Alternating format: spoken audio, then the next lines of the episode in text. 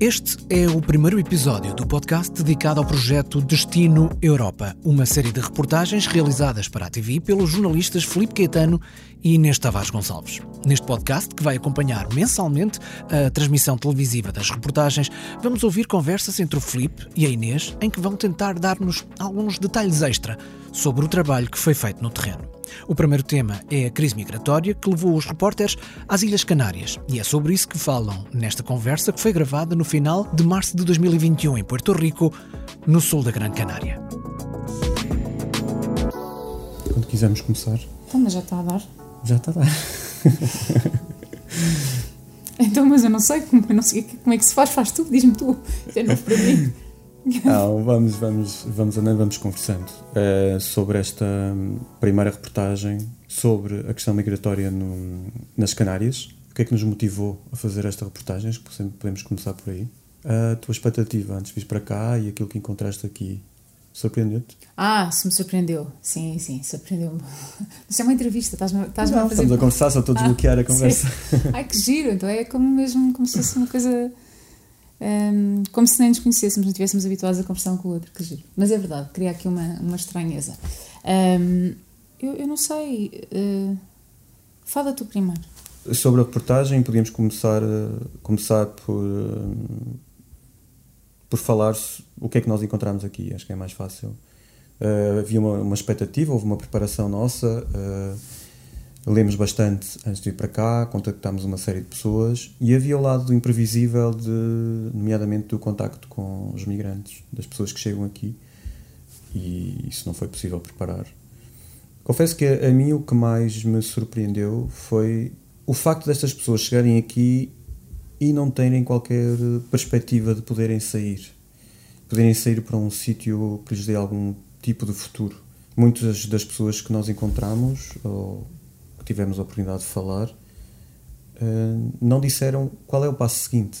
Uh, não disseram um, eu quero ir para França, eu quero ir para um sítio específico.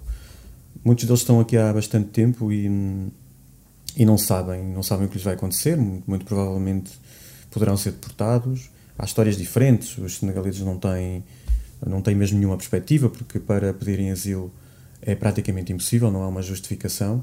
São, como nos disse a certa altura, uh, como nos disse a Comissária Europeia, que, que, a Europa não recebe, não está a receber imigrantes e que esta é uma rota muito uh, mortal e que não vale a pena estarem a entrar no, no mar para, para depois chegarem aqui e não terem qualquer perspectiva. E eles dizem que por eles ficavam já aqui nas Canárias, mas as Canárias de facto não têm, não têm condições para receber estas pessoas todas. E, e há aqui uma há aqui uma falta de esperança que, é, que, que me pareceu latente. Uh, e o ponto de comparação que eu tenho é, é, de facto aquilo que eu encontrei há, há bastantes anos quando fui a, quando fui a Lampedusa e, e à Sicília, que era totalmente diferente. Havia uma expectativa de poderem ir ser realojados noutro sítio rapidamente. E aqui há, há, há, muita falta de esperança e há quase como uma letargia na própria forma como, como a, a, a ilha está a tentar lidar com isto. Uh, não sei se sentiste o mesmo, se, se, houve alguma coisa mais diferente. Eu, por acaso não acho que seja falta de esperança, sinceramente. Eu acho que parece que é só. Isto aqui é melhor do que, do que o que tinham antes. Um, e, e, na verdade, eu não sei se eles. A mim não me pareceu que eles eh, já tivessem pensado muito no que é que querem fazer. Eles só não querem estar no sítio onde estavam. Um, é quase um bocadinho resignados, um, à espera, mas, mas sem saberem muito bem o que é que, o que é que esta ilha tem para lhes oferecer. Na verdade, também a barreira da língua também torna um pouco difícil o entendimento do, do que é que estas pessoas que encontramos, eh, na verdade, desejam para a vida delas, mas a sensação que eu tive é, é um dia de cada vez o que as condições que, que, que a ilha agora lhes oferece em termos de centro de acolhimento. No caso dos menores, parece-me que vivem bem, ou pelo menos aqueles que nós encontramos pareceram satisfeitos com os coordenadores, com, com os próprios rapazes com, com quem partilham a casa e, e, e, enfim, o dia a dia uh, é francamente melhor do que aquele em que, em que se encontravam há, há, uns meses. Em relação aos adultos, talvez não seja bem assim, não é? Talvez parece-me também não tivemos a oportunidade de conversar com tantos quanto gostaríamos, mas sobretudo lá no Las Raízes em Tenerife, senti que aquelas pessoas estão mais. Uh, estão numa situação mais, mais menos digna, mais decadente, mais triste, na verdade, e se calhar não era isto que procuravam, mas também não. A própria ilha, como nós sabemos, não está preparada, nem, nem a Gran Canária nem Tenerife, para acolher tanta gente. Um, ainda em relação às expectativas, por acaso, tu estavas a falar há bocado e eu fiquei a pensar nisso. Nós preparámos muito, não é? Fizemos aqui um guião e o que é que gostávamos de. com quem gostávamos de falar, onde é que gostávamos de ir, mas na verdade, depois a surpresa, não é? Das respostas das pessoas e, e aquilo que depois que encontramos, acabámos por fazer muito mais coisas do que aquelas que tínhamos previsto. Uh, e agora vai ser um grande desafio uh, juntar tudo. Sim, é, o, mundo, o mundo da reportagem tem isto. Uh, e eu acho que foi bom termos começado por este tema, que é um tema um, que a nível humano nos, nos convoca para, para, para alguns valores posso falar a nível pessoal que houve um, um momento que, que me que foi um bocadinho difícil de lidar. Uh, e não, não, sei se não sei se te apercebeste mas mas enfim também procurei preservar um bocadinho que foi que foi quando quando fomos ao porto de Arguineguin e e vimos aqueles dois barcos uh, que estavam lá atracados barcos uh, muito rudimentares uh, que transportaram migrantes no meio do Atlântico. E hum, ah, dois ou três dias depois nós temos feito uma rota, de, uma travessia de ferry no, em, em... Uma travessia, que digas de passagem. num ferry que, que, pronto, enfim, é, a travessia não é fácil. Não é fácil num ferry, não é? De uma, de uma ilha para a outra. Toda coisa em perspectiva, a nossa viagem de uma hora e meia que nos pareceu tão atribulada, como é que se pode sequer comparar com. Enfim. É isso, e, e, voltando ali, à, já tínhamos lá estado no Porto e depois voltámos uh, para fazer mais algumas imagens e, e quando vi o interior daquele, daquele barco uh, e o cheiro e todas as coisas que estavam lá dentro, confesso que aquilo me chocou, me chocou muito uh, e é inimaginável que as pessoas que estas pessoas têm que, têm que passar e só mesmo de facto um, um desespero enorme um, pode levar alguém a entrar num, num barco daqueles. Uh, muitos, alguns deles dizem que nem sequer sabem quanto tempo é que, é que vão ter de viagem. Um, um daqueles que eu entrevistei, o Suleiman, na, já no, no, naquele hotel uh, que recebeu migrantes, uh, dizia que quando entrou no barco pensava que era uma hora, de, uma hora ou duas de viagem e que iam logo para um sítio. Um, e não, foram vários dias e sem comer, uh, sem condições.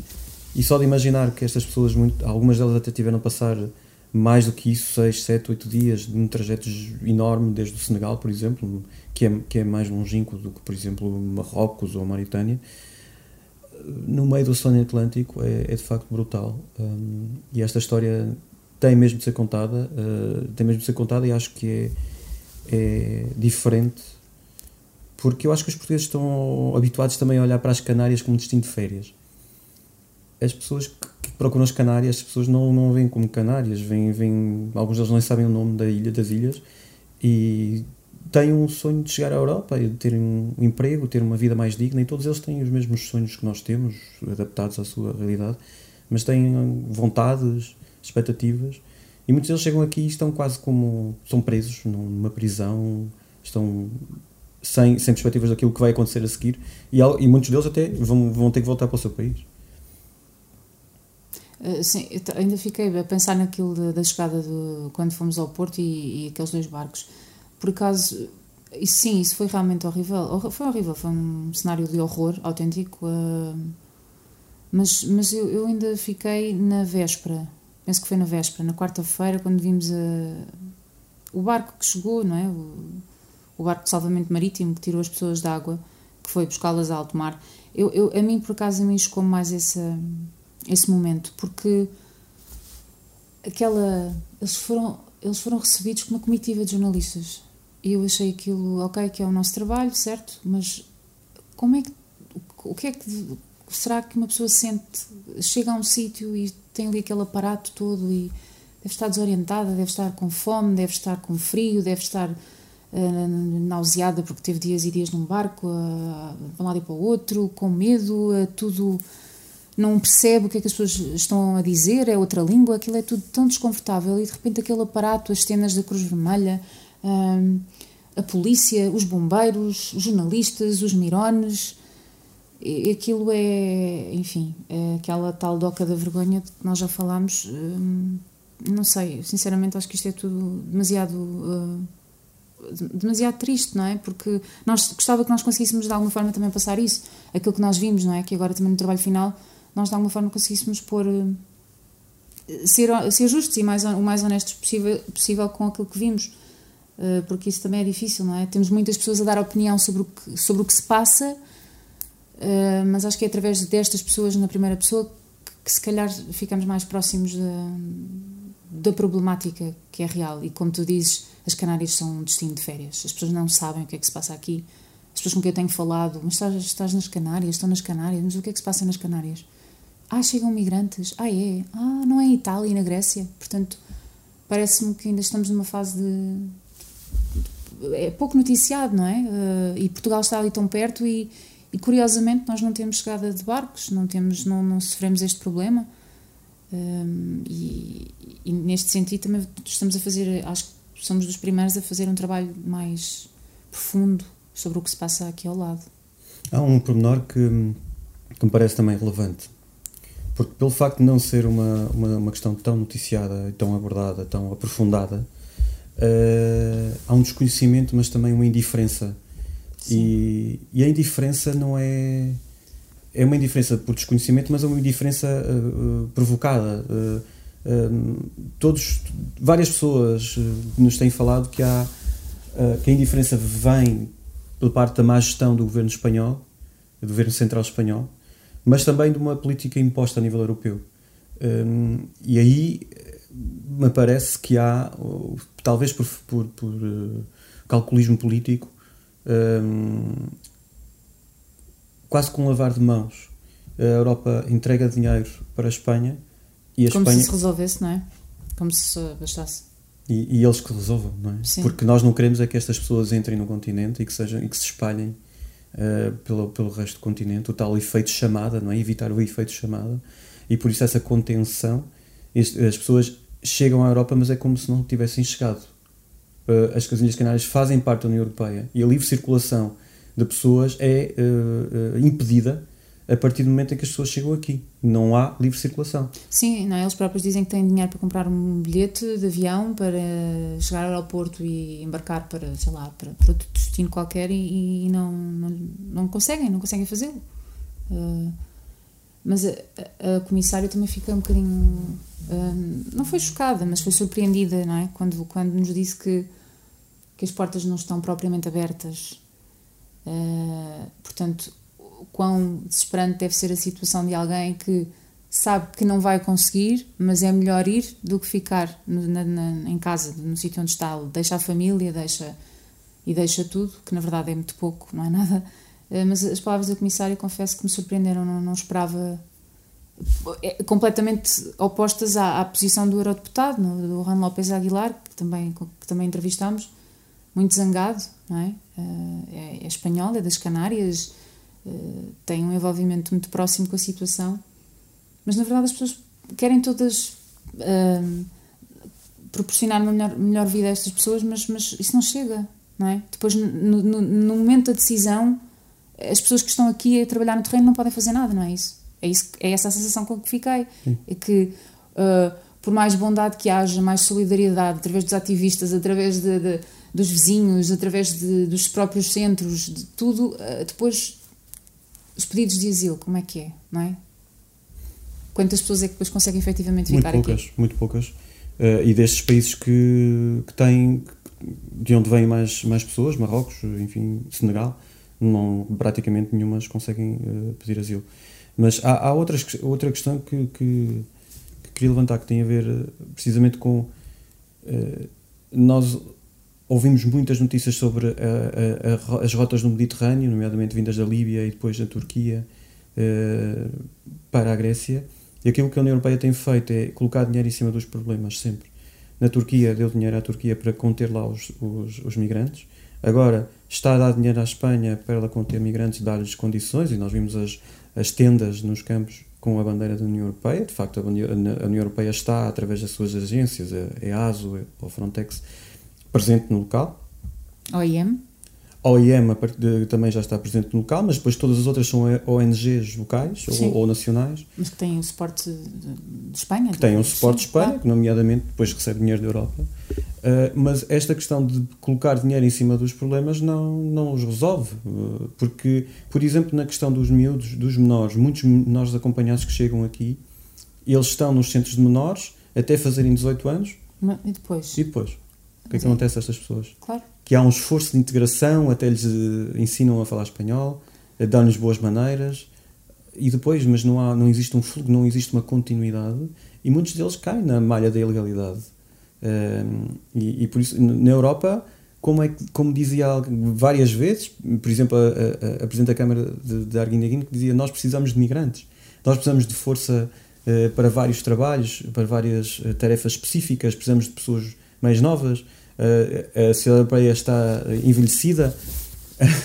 Isto é tudo um contrassenso e, de facto, por, por desconhecimento, acabam por, acaba por não haver um espaço para, para estas pessoas. E a sensação que dá é que se vierem de, portanto, se forem provenientes de países que estão com conflitos, não é?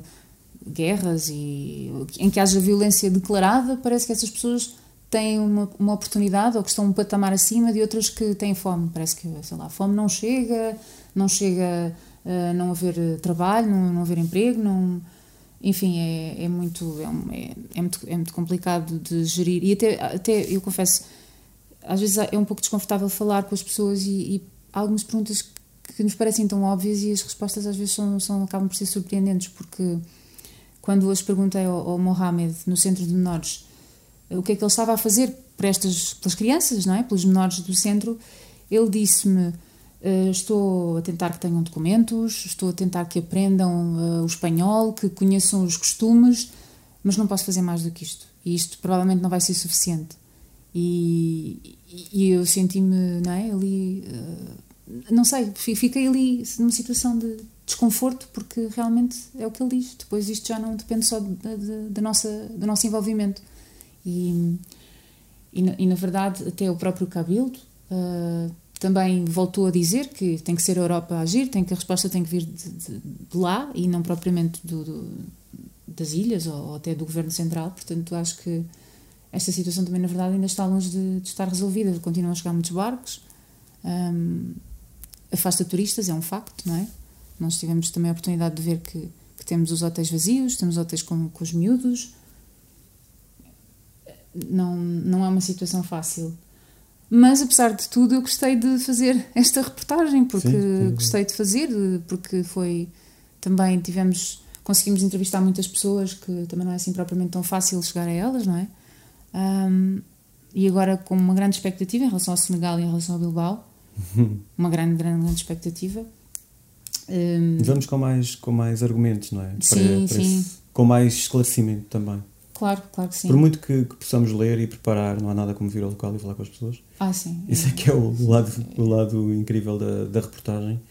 O que é que tu achas que levas para o Senegal? Bem, olha, o Olof não leva nada.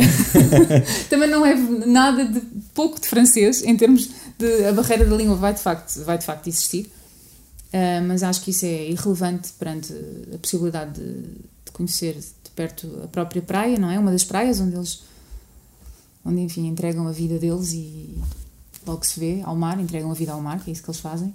Um, o próprio Dakar, eh, ONGs e outro tipo de instituições que também que estejam a coordenar as pessoas ou as pessoas que voltam, não é? Nós ainda não também não tivemos a oportunidade de falar com alguém que tenha tentado a rota e que depois na verdade tenha sido deportado. Uh, não sei, eu acho que hum, é difícil para mim, para mim, não posso fugir a isso, eu, não, eu nunca tinha estado assim tão de perto. Tu já tinhas feito isso noutra, noutra altura da tua vida, fazer reportagem de, migrantes e de refugiados. Eu nunca tinha tido essa, essa possibilidade e fico sempre um bocadinho, como tu ficas emocionado, eu também fico, não, não, não expresso tanto, não mostro tanto, mas também fico muito. Uh, fico um bocadinho sem saber o que fazer, como reagir, não sei bem se às vezes dizemos as palavras certas e se conseguimos chegar a estas pessoas da melhor forma. Como é que se faz uma boa pergunta, não é? Como é que se pode ter um bom testemunho? Porque às vezes penso que estas pessoas não querem falar sobre, sobre o passado delas, não querem expor eh, essas fragilidades. E nós também não é que queiramos vender isso, mas acho que isso faz parte depois para que o público, as pessoas que é vão ver a reportagem também se identifiquem. Sim, não, é, não, não, nunca em nenhum momento, quando falei com um deles, pensei, ah, vou expor, é? expor, expor, ou vou querer uh, uh, fazê-lo chorar, ou uh, não. aquilo é uma forma de nós tentarmos explicar o, a problemática a partir daquelas pessoas. Como dizias, por muitos diagnósticos que se façam, por muitos políticos com quem fales, uh, ou ativistas, ou uh, coordenadores de centros, aquelas pessoas que estão ali, que tiveram que fugir de, sua, de suas casas, sair, de, de deixar as suas famílias para trás, entrar num barco, enfrentá-lo, não saber se, se, iam sobreviver e chegarem a um sítio e depois não saberem para onde é que vão, essas pessoas é que têm que dizer o que é que se passa. Só que para eles também é difícil. Chegam pessoas estranhas ali querem logo é, que, perguntar que, tudo sim, sobre a sua vida. Tudo, e estão a apontar-lhe duas câmaras ainda por cima com perspectivas diferentes e com cuidados e com microfones. E, e agora com... faz teste de som, um, dois, um, dois, e aquilo é tudo, é tudo, é tudo estranho. É muito nós estamos muito habituados, mas sim, mas isto é, é, é, de facto. Fazia sentido estarmos mais tempo com estas pessoas para podermos retirar um pouco mais de. Também para ganharmos confiança, não é? E para conseguirmos, se calhar, alguns testemunhos uh, mais densos, mais. não é bem explicados, mas mais contextualizados. Mas enfim, mas acho que conseguimos ter aqui um bom trabalho e, e fomos bem recebidos, eu acho que sim. Ah, também é importante, não é? Também é importante ver isso. Que, tivemos um pequenino episódio, não é? primeiro dia não foi assim, não acho que tenha sido a melhor das entrevistas, mas também estávamos ainda muito à procura. E, e, depois nos outros dias eu acho que sim, acho que, que correu tudo bem. Uh, mas em relação à África, eu acho que é isso: é saber que vou para um palco, uh, enfim, difícil, uh, difícil, mas, mas cheia de vontade. Vamos ver. Acho que Bilbao será o mesmo, será o mesmo para ti, porque também tens uma grande história para contar. Sim, tenho uma grande história para contar. Mas acho que será muito diferente daquilo que, que, que tu vais encontrar no Senegal.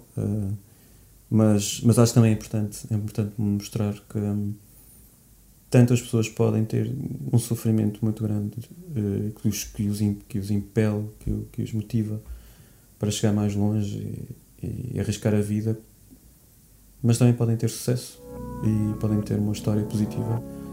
Um, e acho que isso também é uma mensagem que, que é importante passar. E... Que é casos de sucesso, não é? Que... Sim, sim, eu acho que é um, é, é um caso de sucesso. Hum. Sim, há, acho que não há só o lado da tragédia e há o lado, há o lado bom. Tal na vida, há coisas boas e coisas más. E, e no caso dele, acho que, acho que vai ser muito bom tenho também alguma expectativa, conheço bem Bilbao, mas uh, tentar fazer alguma coisa diferente e que possa ser esclarecedora, uh, que seja complementar uh, ao resto da reportagem.